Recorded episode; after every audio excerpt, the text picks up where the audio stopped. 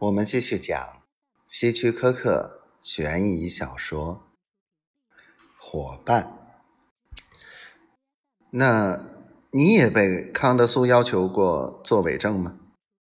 杰克问。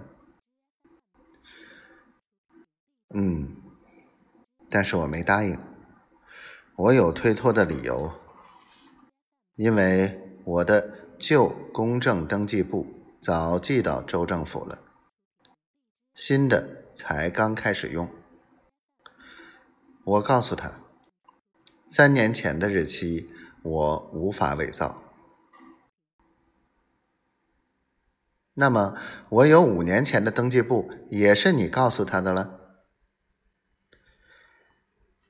是的，我不得不说，卡尔一脸无奈。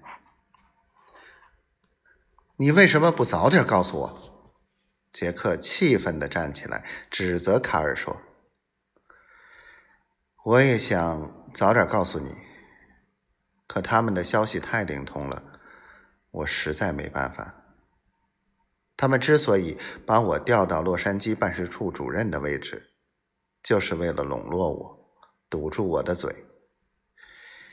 当时我真盼望着他们能在你这里碰钉子。”唉，没想到，卡尔痛苦的低下了头。唉，我也是被他们软硬兼施。杰克深深的叹了一口气。康德苏一会儿说要解雇我，甚至一会儿又引诱我说我们合作会有好处，还要给我加薪。杰克说到这儿，停顿了一下，喝了口咖啡，突然冒出一句：“卡尔，我们俩合作怎么样？这样康德苏他们就不会对我们有什么威胁了。”什么？卡尔吃惊的望着杰克，过了片刻，他才声音颤抖着说。杰克，你是个很容易陷进别人圈套的人。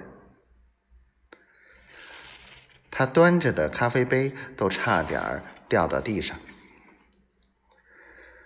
有件事，我从来没有对你说过。你还记得那个分管贷款的安东尼吗？当然记得。他不是在度假时意外跌落山谷摔死了吗？